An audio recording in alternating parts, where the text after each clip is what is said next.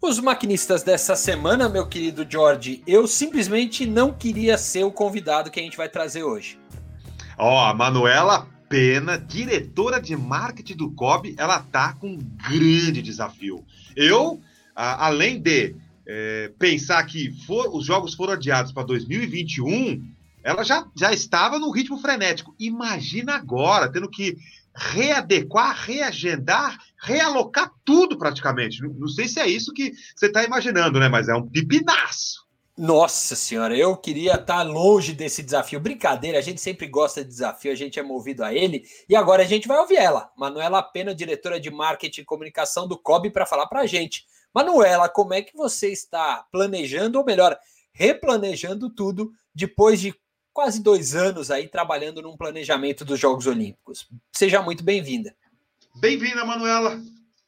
Obrigada pelo convite, Jorge e Érica. Assim, é maravilhoso poder falar de um tema que é tão apaixonante, né, como marketing esportivo, comunicação, com pessoas que também são apaixonadas e militantes da causa. Né? Muito obrigada pelo convite. É, eu fico brincando, e vocês vão entender a minha, minha, minha linguagem, que adiamento dos Jogos Olímpicos é a última página do manual de crise do TOCOG, né, do Comitê Organizador dos Jogos. Ninguém imaginava chegar na última página, e se os Jogos Olímpicos forem adiados, né? É aquela que você, escreve o cenário só para garantir que ele está lá, mas acho que nunca vai usar. E dessa vez a gente está vivendo um momento histórico, né? O primeiro adiamento de verdade dos Jogos Olímpicos. A gente teve edições que eles foram cancelados por causa das guerras, e está diante de, uma, de um é, de um momento em que a gente está transferindo um ano tudo que foi planejado para esse ano. É, para o COB, é, a gente viu com muito alívio, te digo com sinceridade. O COB foi um dos primeiros comitês olímpicos do mundo, inclusive, a se manifestar a favor do adiamento dos Jogos. Né? No sábado, dia 21, é, a gente já estava discutindo em diretoria o cenário, a gente estava vendo a pandemia chegar com força no Brasil, vendo os atletas isolados, se a gente está falando de, de, de, de é, condições iguais de performance, de condições de você dar o seu melhor, a gente estava enxergando que no Brasil, apenas com recorte esportivo, isso já não seria possível. Quanto mais em relação à sociedade. Né? A gente olhando a sociedade toda combatendo o coronavírus, combatendo a doença, e tendo que pensar que daqui a quatro meses, utopicamente, entraríamos num avião para disputar os Jogos Olímpicos no Japão, que ainda também estava começando a sofrer as consequências é, do coronavírus. Então, o COB se manifestou é, corajosamente e antecipadamente e quando, no dia 23, o COI confirmou o adiamento, a gente ficou muito aliviado e satisfeito, sabendo que um trabalho grande ia começar a partir de então, mas entendendo que eu acho que para o planeta não fazia sentido ter Jogos Olímpicos agora, em 2020. E até em cima do que você acabou de comentar, é, nós temos aí N variáveis envolvidas, né? Então, você tem a, a questão esportiva, a questão é, do negócio, né, do esporte, e todos os patrocinadores. É, você pode falar um pouco para nós é, como é que tem sido esse relacionamento com os patrocinadores a partir do momento que é, se aventou a possibilidade do adiamento dos jogos? Claro, a gente fez questão, Jorge, de manter uma comunicação intensa com nossos parceiros comerciais, seja dos programas Top aqui no Brasil, seja os nossos parceiros é, como Maurício de Souza Produções, parceiros estratégicos, quanto as marcas que nos, nos patrocinam, quanto os prospects estavam por por fechar é, negócios. Né? A gente estava na reta final de, uma, de, um, de um ciclo olímpico, onde tinham diversas empresas também é, querendo formalizar as suas é, propostas com a gente. Então, desde o momento em que começou a se cogitar a, a possibilidade de cancelamento dos jogos, a gente é, quase que diariamente, eu diria que diariamente, mandava os comunicados do COI aferindo a temperatura. Como é que está a conversa, o tom da conversa do COI com os stakeholders? A gente sabia também que não ia demorar muito a tomar uma decisão desse nível. Né? O que estava acontecendo, no nosso entendimento, era o COI ganhando tempo e ouvindo os diversos públicos, para poder tomar a melhor medida, saber como acomodar esse adiamento dos jogos sem gerar uma grande polêmica com os públicos. Então, a gente falava diariamente com nossos parceiros, é, deixando bem transparente a, a nossa intenção, a nossa preocupação também, ouvindo a preocupação deles. Quando a gente decidiu se manifestar publicamente a favor do adiamento, eles foram os primeiros também a, a ouvir da gente. A gente não queria que eles soubessem pela imprensa da nossa, da nossa posição. E eu acho que todos ficaram muito aliviados. Eu, eu entendo que a gente está diante de um, um, cenário econômico bastante delicado, é, um cenário emocional bastante delicado, então eu não consigo pensar em marcas botando dinheiro para ativação, nem público consumindo ativação de coração aberto. Né? E acho que as marcas precisam do, do público para cumprir a sua mensagem, né? passar a sua mensagem. Então, acho que foi a, a transparência foi a nossa principal arma aí nessa relação. Manu, o, o, hoje o COB está com quais parceiros? E até para entender, você falar, ah, tinha um, um patrocinador top e tudo mais. Como é que é esse relacionamento do, do com as marcas como representante, vamos dizer assim, do movimento olímpico no Brasil? É, a gente tem duas categorias de patrocínio. Né? Tem os patrocinadores globais do COI, que são os Coca-Cola, Visa, Samsung, Bridgestone, os grandes parceiros mundiais do, do, do, movimento olímpico, que por força de contrato eles têm direito a ativar o Brasil. Né? Eles podem associar a sua marca à marca do Comitê Olímpico do Brasil o que não necessariamente acontece automaticamente nos países, porque tem a ver com uma estratégia de negócio, com o mercado, com a relevância do mercado. O que a gente diz para esses parceiros todos é que, felizmente, o Brasil é um comitê olímpico esportivamente bem sucedido e, em termos de negócio, também estratégico para eles. Então, eles conseguem, diferentemente de outros mercados, ter uma relevância né, ainda dentro do cenário global. Isso tem sido muito bom. Então, a gente, o que a gente faz com o, o programa Top, a gente, se, a gente visita cada três meses, mais ou menos, patrocinadores em São Paulo, basicamente, é, e diz para eles: olha, vocês já podem usar a gente. Então, essas são as oportunidades, não, não abram mão disso. Né? Eles já têm o direito, a gente só quer que eles ativem, que eles, enfim, vejam a gente como parceiro de negócio deles. Eles, já, eles não precisam pagar a mais por isso, porque já tem por contrato e o COI nos repassa anualmente um FII bem relevante para a gente dar essas propriedades para patrocinadores do programa Top. Você, você não pode, desculpa cortar, você não pode, por exemplo, fechar com um concorrente da Samsung. Não você posso. Não ter um concorrente da Visa, nada disso. Né? E eles avisam com antecedência para a gente. Inclusive, eles avisaram recentemente as entradas previstas para o top 10, que a gente está no top 9, né, que é o, o ciclo de, de 17 a 20. Então, no top 10 está entrando Aliança, seguradora, está entrando é, uma marca chinesa de laticínios junto com a Coca-Cola, está entrando uma. É, o Airbnb está entrando também, né? E aí, por força, eu acho, das nossas entregas, a gente estreitou muito com o COI nos últimos dois anos a relação, é, dividimos nossas ativações, nossas ações aqui no Brasil, e eu acho que por força dessa confiança e do mercado ser relevante, como eu disse, o Brasil é um mercado comercialmente importante no mundo, a gente está tendo o privilégio também de ser mais visto pelas marcas do programa Top. Então, o Airbnb, ele já é, ele vai entrar a partir de 2021, mas ele já fez questão de que o Brasil fosse um dos mercados incluídos com antecedência é, no contrato deles. Então, esse ano, 2020, vocês podem ver no nosso site que já tem o Airbnb como patrocinador e, claro, o COB recebe um, um royalty proporcional por essa entrega. Então, o programa Top é um programa que a gente é, eu brinco que é de fidelização, né? A gente quer que ele, eles já tenham direito, a gente quer que eles usem esse direito, que eles é, estejam do nosso lado. Claro, Até que isso ajuda, né? Claro. Ajuda a valorizar a marca do COB, ajuda a valorizar o time Brasil, né? É, é uma forma de levar para as pessoas do time Brasil.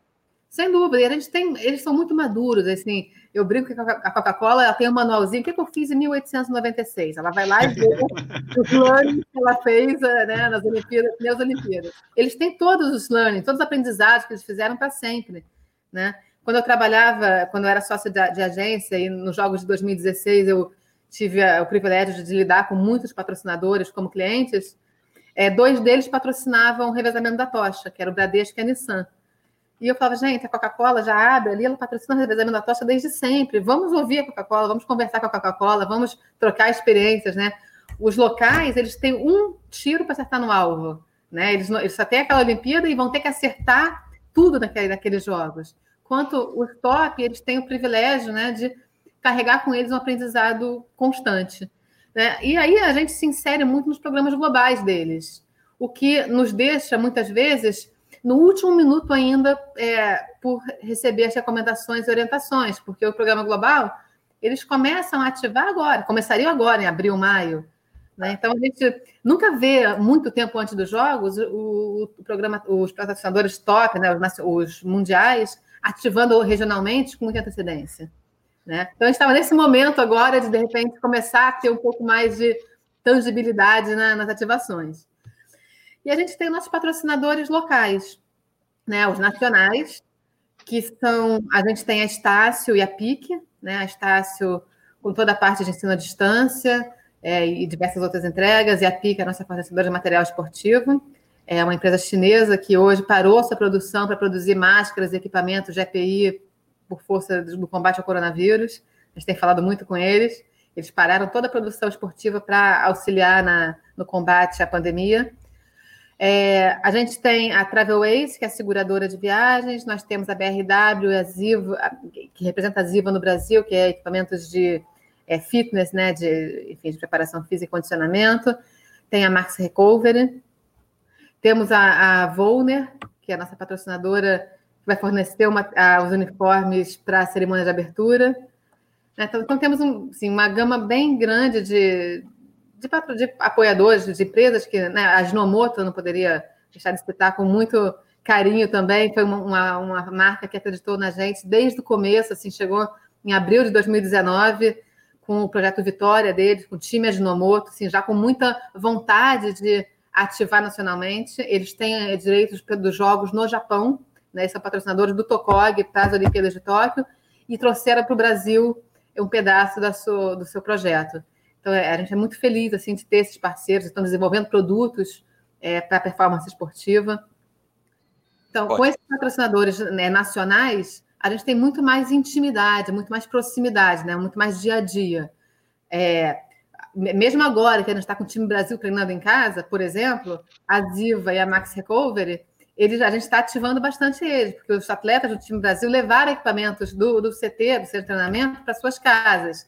Então, não deixa de ser uma entrega simpática para eles, né? E que fala diretamente com o público.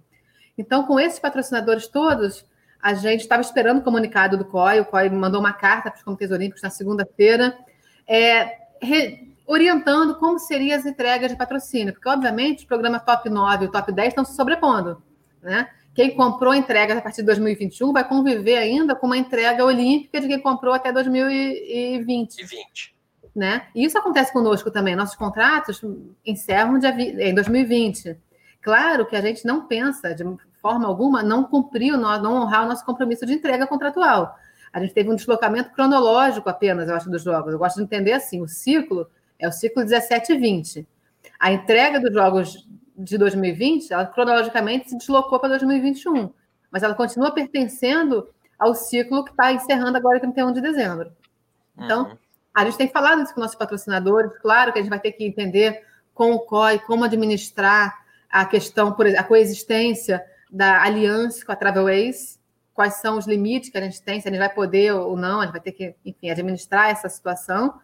Mas com todos os outros, a gente que não tem conflito, a gente está entendendo que eles vão ter um aditivo e as entregas previstas em 2020 vão ser entregues em 2021, é, justamente. É, porque não só os Jogos Olímpicos foram adiados, né? A gente teve, a gente tem entregas menores no COB de maneira geral. É, nossos eventos, a gente já tem evento agora em Brasília de 100 dias, semana passada, né? De 100 dias dos é. Jogos é, Olímpicos, a gente teria o Festival Olímpico durante os Jogos, a gente teria é, o Dia Olímpico, que é uma entrega tradicional que a gente faz para patrocinadores. Então, várias entregas comerciais previstas, elas ficaram comprometidas é, por força do impedimento de aglomeração, né, de presença física das pessoas. E com todas essas variáveis né, é, girando em torno né, é, do próprio adiamento, considerando que é, é um evento global, né? onde você tem turistas do mundo todo, você tem aglomerações, sejam nos estádios, nos festivais, enfim, em tudo que envolve o evento. A partir desse adiamento e com todas essas questões que ainda envolvem a pandemia, é, tem se discutido junto ao COI e com os outros comitês olímpicos é, planos de ação para possíveis gestões de crise em relação, por exemplo, é, ó, o, os, o, público não se sentir ainda confortável ou confiável em estar numa arena ou em aglomerações, é, como lidar isso pensando nesse, nesse todo, patrocinadores, questão esportiva, atletas, público, Dá uma geral para gente. É, o primeiro desafio que o COI teve que liderar foi o adiamento, foi bancar o adiamento dos jogos quatro meses antes. Acho que não tinha como esperar. Eles chegaram a, a dizer que seria em maio a decisão, mas acho que maio seria muito, muito em cima para tudo. Pra... Até já estaria começado a ativação, né? Ativação, acho que as, é, equipes viajando já para aclimatar, para aclimatação, mas para as precursoras, né? Para montar as suas bases, as suas casas. Então, é, ele foi muito feliz em, logo em, em, março, dizer que não teria jogos. A, a gente é, não foi efetivamente chamado para uma conversa sobre planejamento de cenários ainda é, em relação aos jogos previstos para o ano que vem. Né? O COI foi muito feliz em antecipar a decisão que ele teve, é, que inicialmente dizia que seria em maio, para março. Eu acho que seria muito arriscado a gente deixar é, a decisão de vai, não vai, vai ter ou não vai ter jogos para maio, como eles estavam prevendo, porque até lá já começou a ativação, os comitês olímpicos já começaram a concluir seus pagamentos, né? A gente tinha, todo mundo tem contratos em andamento, teria pago a última parcela, teria feito viagens muitas viagens. O COB mesmo tinha uma viagem em março marcada para, logo depois né, do anúncio, marcada para o Japão, a gente obviamente cancelou. Então, isso, o primeiro passo, ele foi muito feliz, muito corajoso de, de bancar esse adiamento. A gente é chamado semanalmente para ele, é, por eles para atualizar o nosso planejamento e discutir as diversas áreas funcionais. Então, desde o credenciamento, porque a gente já estava concluindo o credenciamento dos jogos, né? Ele está recebendo agora os credenciais. Então, como é que você prevê tudo? Né? Prevê os oficiais que estarão nos jogos, é prever os atletas que estarão nos jogos, muda o prazo de maneira geral. Ao mesmo tempo que você não quer se perder o que até hoje foi feito. Né? Não, é não é simplesmente, ah, vamos começar de novo. Não, já foi feito alguma coisa até aqui, vamos manter. Então, a gente é chamado para falar de ticketing. É, o Brasil vendeu muitos ingressos. A gente estava, é, já tinha superado o patamar de Pequim, a gente estava chegando é, realmente muito feliz. É, não vou dizer que perto de Londres, de maneira geral, porque Londres a gente vendeu muito ingresso porque era muito próximo, mas a gente estava já tinha pedido uma carga extra de ingressos é, para os Jogos de Tóquio. É, quem é nosso parceiro da comercialização do, dos, dos, ingressos e pacotes é a Match Hospitality e os subagentes apontados por ela e validados pelo COB, pelo COI e pelo TOCOG. Então, a gente tem que ver também como fica a questão de ingressos, como é que fica, é, o que, que o COI vai orientar a gente a fazer. A gente simplesmente é, realoca para o ano que vem ou tem uma política de reembolso? Nós não, não temos essa resposta ainda. Então, a gente está dia a dia é, aferindo, assim, eu acho que o, o, cenário a curto prazo.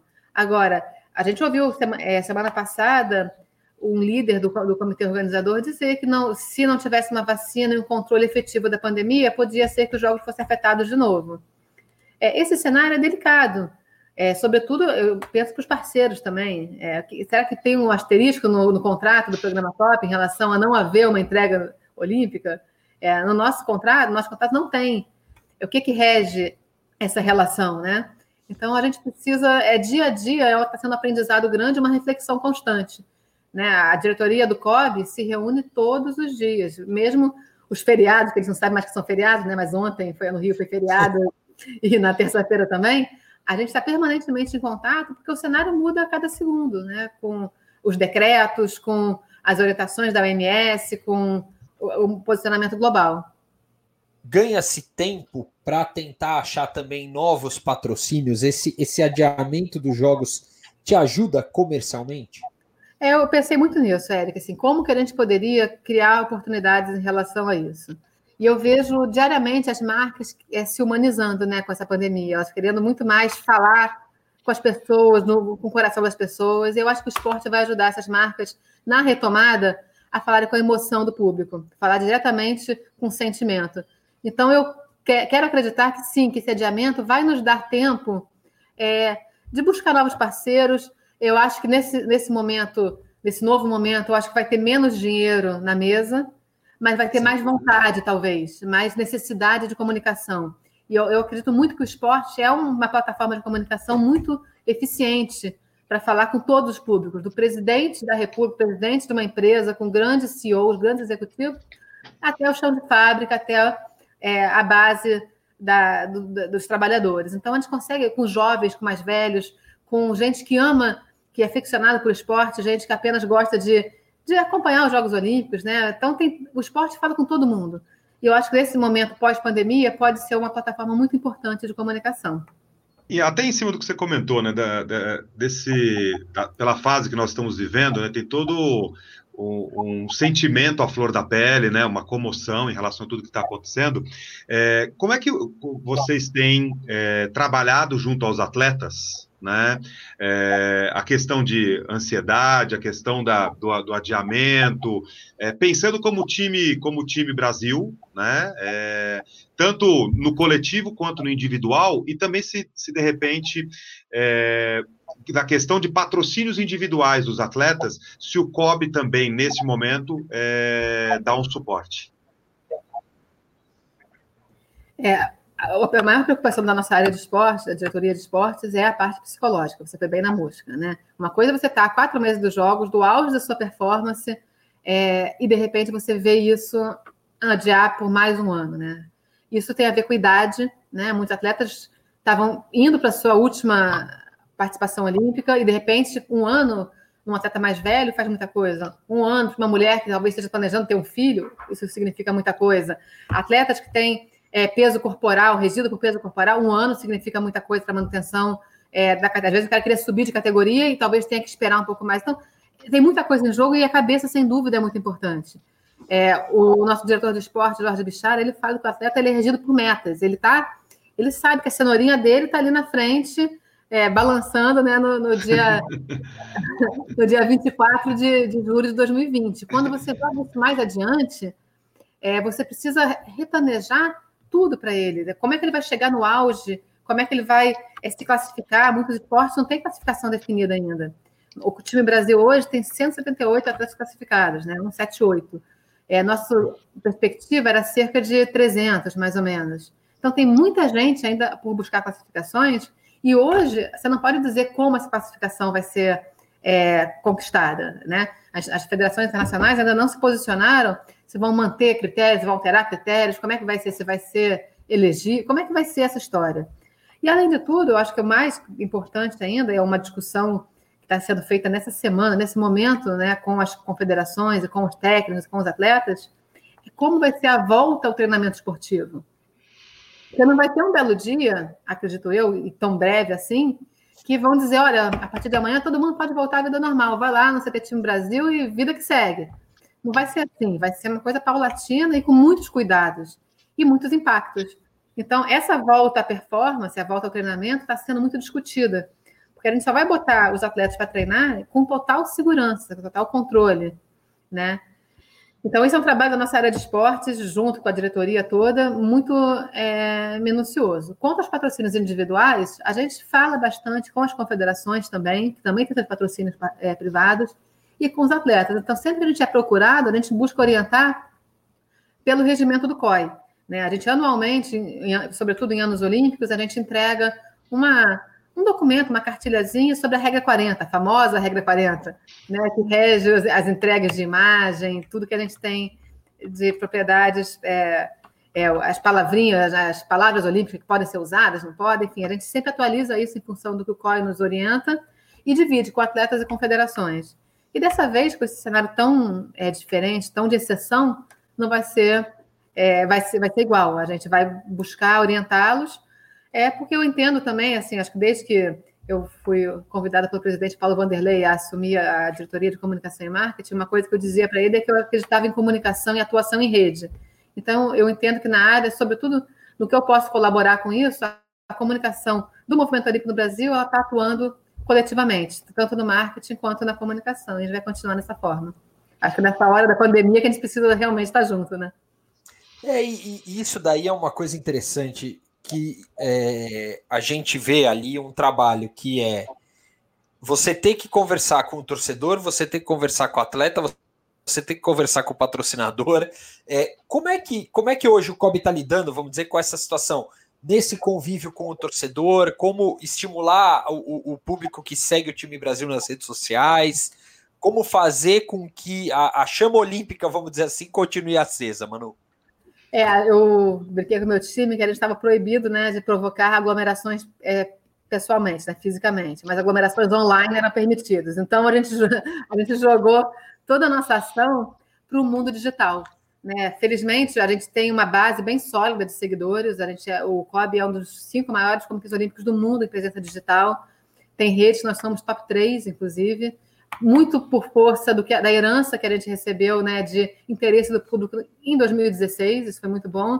E a gente soube manter essa chama acesa e elevar ainda. É, como acho que todos nós, o Instagram do time Brasil é, tá, tem ganhando cada vez mais relevância, mais força, mais personalidade.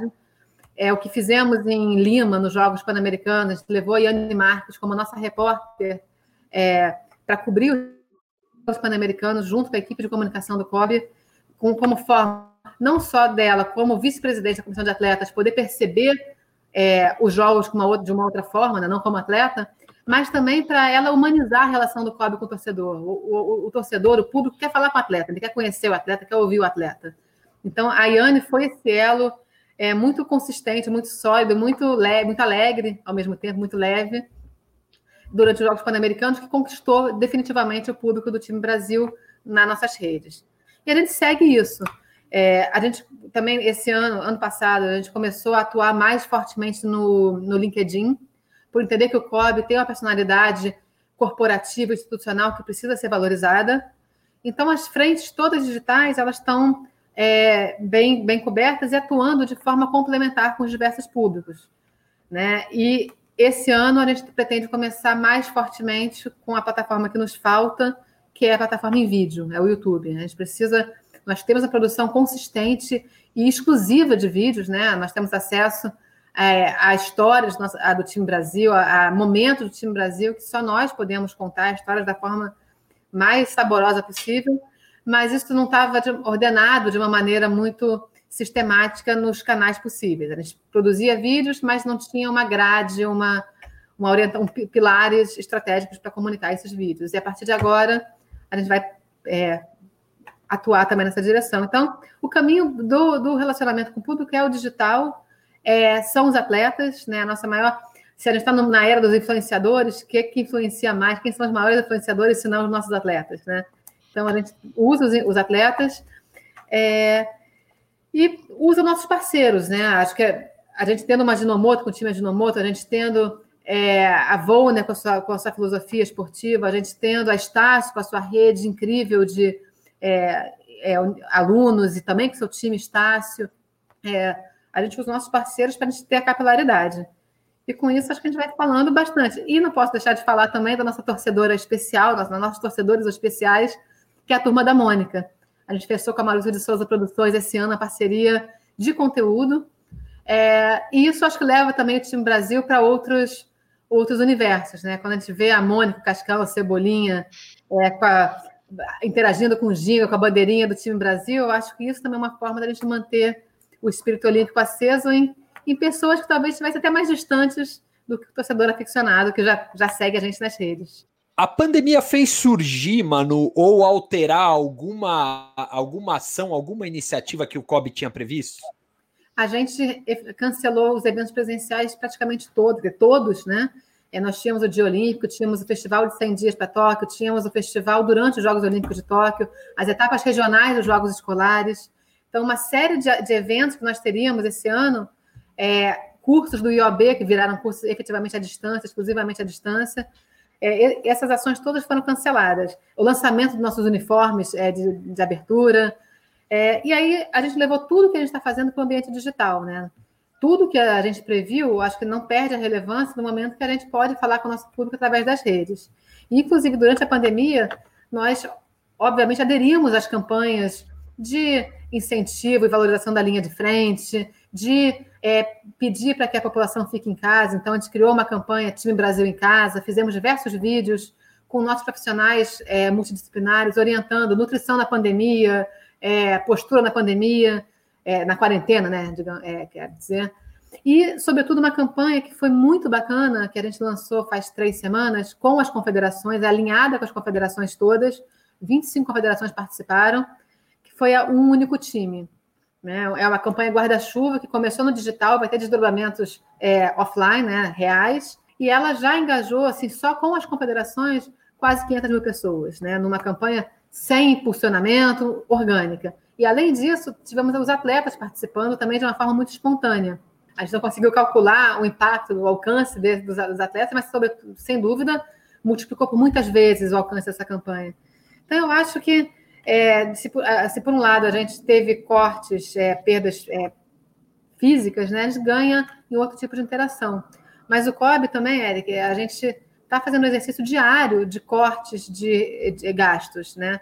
Hoje a gente já cortou quase 40 milhões de reais em orçamento desse ano, seja na área de comunicação e marketing, seja na área de esportes. Então, eu acho que é tudo um, é, a gente ter flexibilidade para se adequar ao momento e pensar que o que a gente está vivendo hoje vai refletir lá na frente, né? Acho que a gente tem umas ações são canceladas, outras são só postergadas. É, e até em cima do que você acabou de comentar, é, dá para perceber que tem muito trabalho, né? Normalmente já tem muito trabalho e uh, ano olímpico, independente agora do adiamento, se torna ainda mais frenético. É, e com a pandemia é, e as equipes tendo que trabalhar remotamente, mesmo no próprio contato com os atletas, como é que está sendo a gestão de tudo isso? Olha, a gente vai melhorando a cada dia. Imagino que com vocês também seja assim, né? A gente vai aprendendo a lidar, a organizar os horários, a, a falar nas reuniões, né? No começo todo mundo fala junto, depois você já começa, a, você sabe que não adianta falar todo mundo junto. Então, eu acho que, eu conversando com o Rogério Sampaio, que é nosso diretor, é o campeão, nosso campeão olímpico, né? E o nosso diretor eh, do COB, ele falava que acho que está mudando, a gente está vendo uma mudança importante né, nessa pandemia das relações pessoais e relações de trabalho.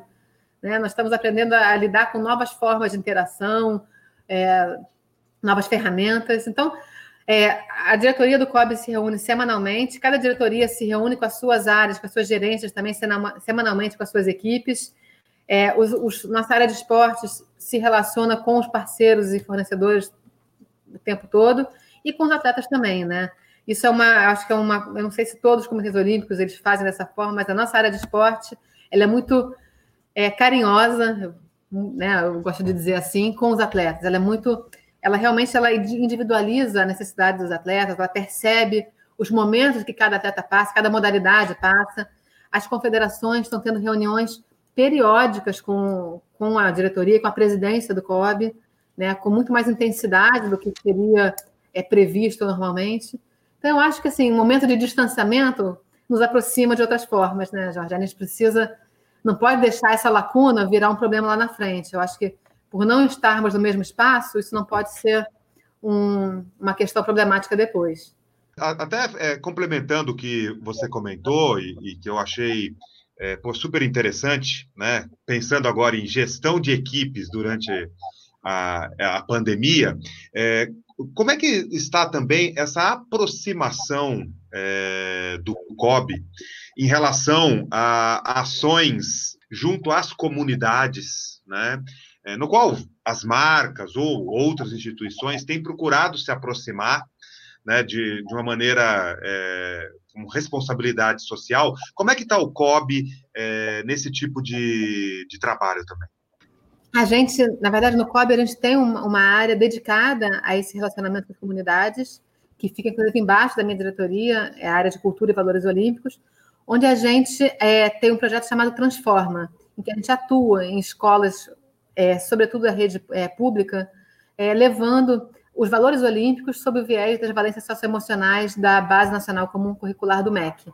Então, nós temos cursos à distância, através da parceria com o Estácio, em que os valores olímpicos eles são é, incentivados a serem usados pelos professores, pelos alunos no dia a dia. Então, esses são nossos, nossos principais nichos de relacionamento social, eu diria assim, são as escolas já atendidas pelo Transforma.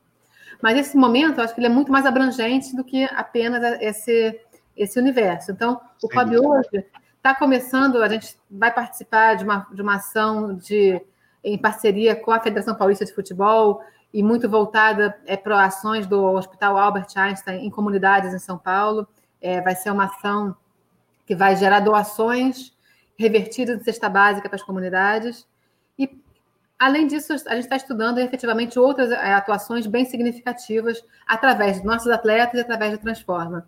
Eu não posso te dar detalhes ainda, porque, como tudo no COB, a gente tem muitos cuidados é, jurídicos é, atrelados. Né? O, o COB é uma entidade sem fins lucrativos, com uma série de regulamentações importantes, em que a gente precisa, antes de qualquer ação, ter o cuidado de, de, de verificar a viabilidade jurídica da, da ação. mas o COB está muito engajado e muito é, é, se importa muito, porque eu entendo que os valores olímpicos eles transcendem o esporte, né? Excelência, amizade, respeito. Se você pegar a carta olímpica, a carta olímpica ela, ela zela pela dignidade humana também. Então, tudo isso nos faz refletir e, nesse momento, atuar nessa direção, né? De, de bem-estar, de, de preocupação com o próximo e do trabalho em equipe, da resiliência, da coragem, tudo isso que o esporte ensina para gente. Então, a gente está é, fechando algumas ações para serem divulgadas em breve. É, Manu, tem um, um, aspecto aqui interessante dessa história toda que o pessoal provavelmente nem conhece e tudo mais, mas você teve no meio de todo esse período a Cecília, sua filha, que está agora com quase quatro meses de idade. Como é gerenciar? E a gente sempre gosta de trazer um pouco do aspecto pessoal, né?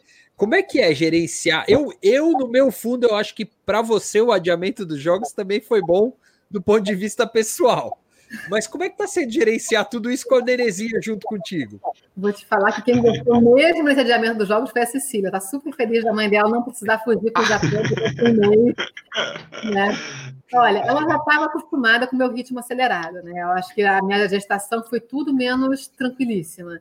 A gente, felizmente, ela não teve nenhum, é, nenhuma intercorrência, então ela pôde acompanhar bem a situação da mãe dela na barriga, minhas reuniões, é, meu dia a dia no COB. Eu trabalhei até 15 dias antes dela nascer e só parei porque tinha naturalmente o recesso. Ela nasceu dia 3 de janeiro, então ele já parou para o recesso. Ela já tem o espírito olímpico, né? Na alma. Tem até roupinha no time Brasil, já ganhou roupinha no Brasil, já virou fraquinha. Ai, que fofa. Ela, eu trabalhei no, eu trabalhei no Prêmio Brasil Olímpico 15 dias antes do nascimento dela. Então ela entende o ritmo, entende o mundo olímpico, né?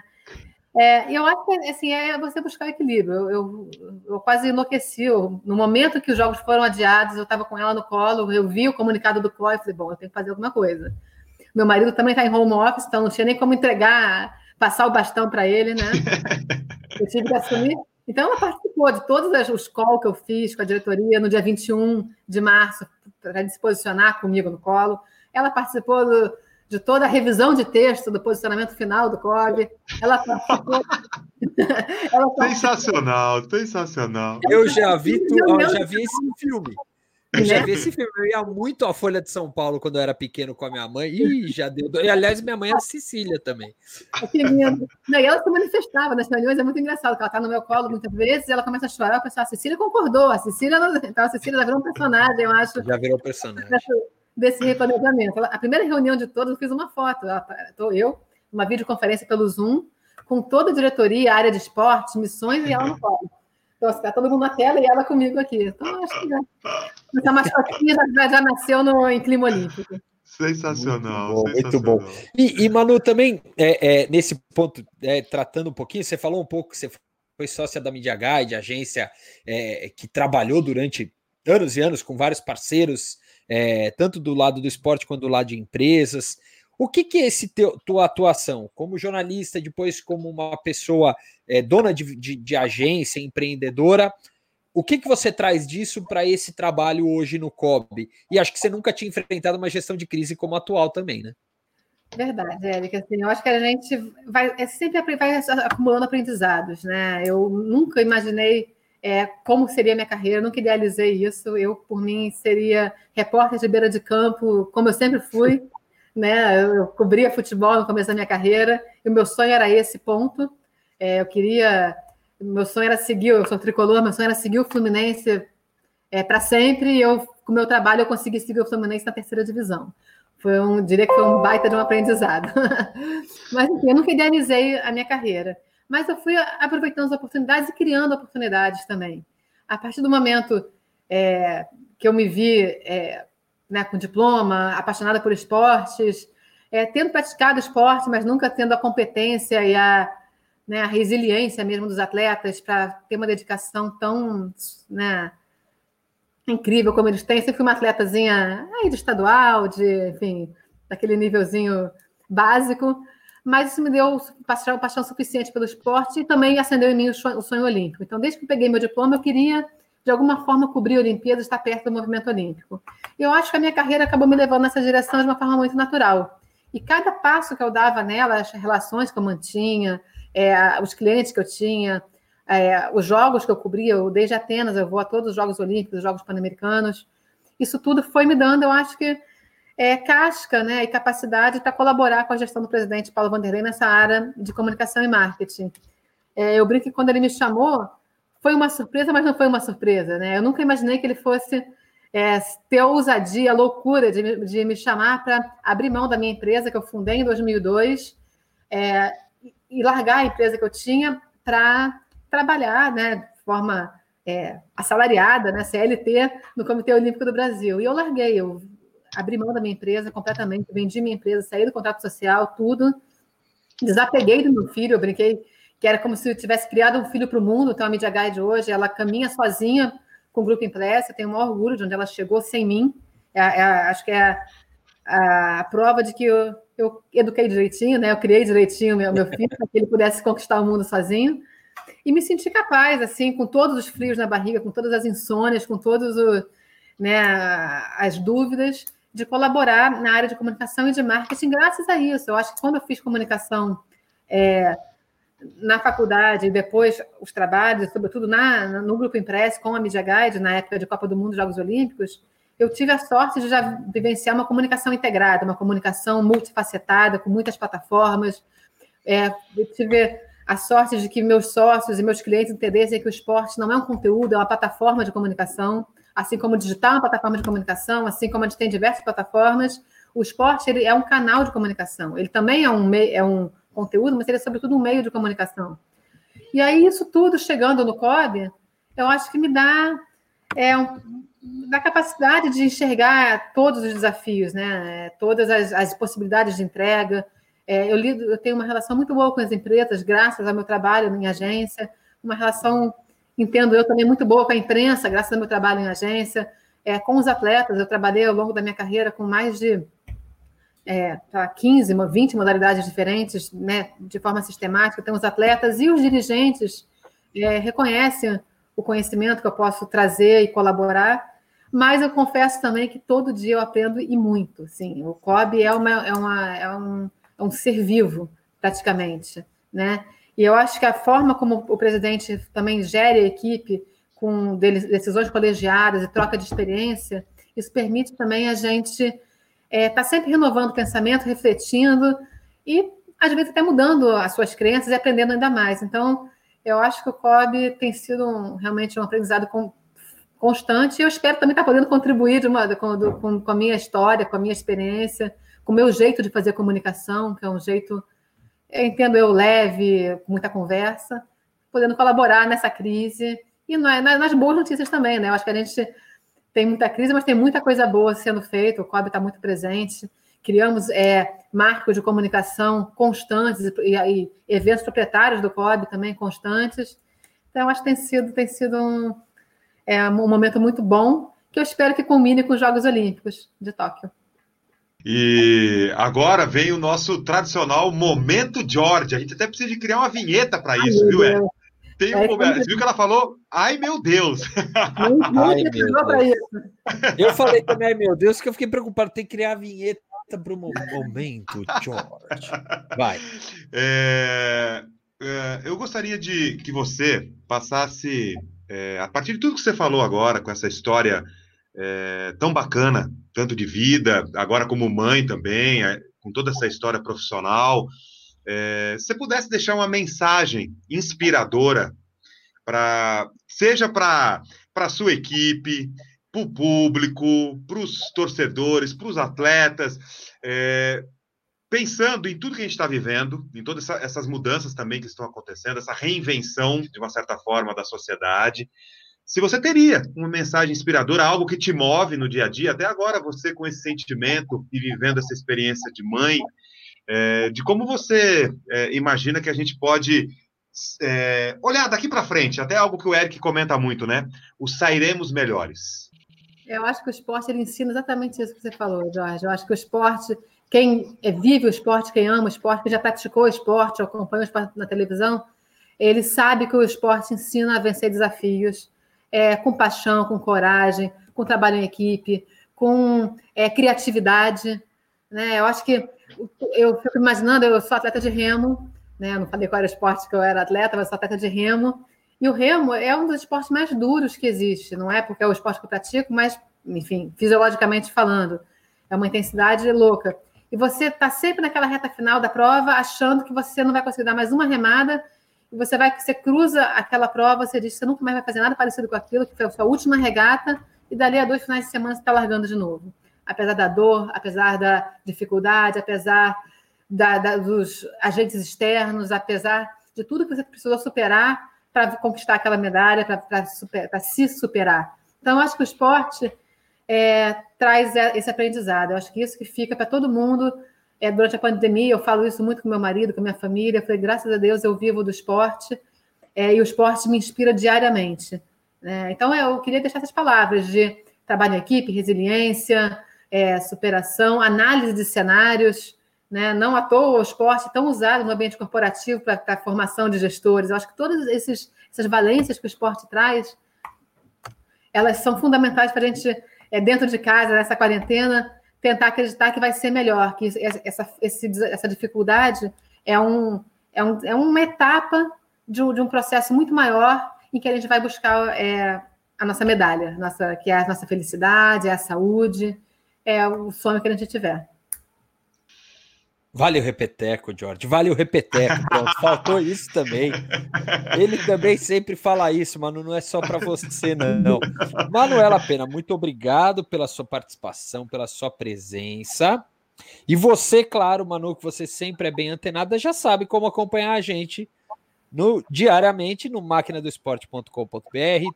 Assina o nosso boletim, tem também o nosso podcast, sempre às quartas-feiras, os maquinistas disponível em todas as plataformas possíveis. Também tem no YouTube, também tem no Facebook. Você pode acompanhar o áudio dos podcasts, obviamente, porque é um podcast, senão ele seria um vídeo, que é o que a gente tem às segundas-feiras com as lives da máquina do esporte. Hoje eu estou inspirado, hein, pessoal? Manu, ah, obrigado, bom. viu? Obrigada, Érica. Obrigada, Jorge. Sempre obrigado, Manu. Comigo e com o Fábio, para o que vocês precisarem.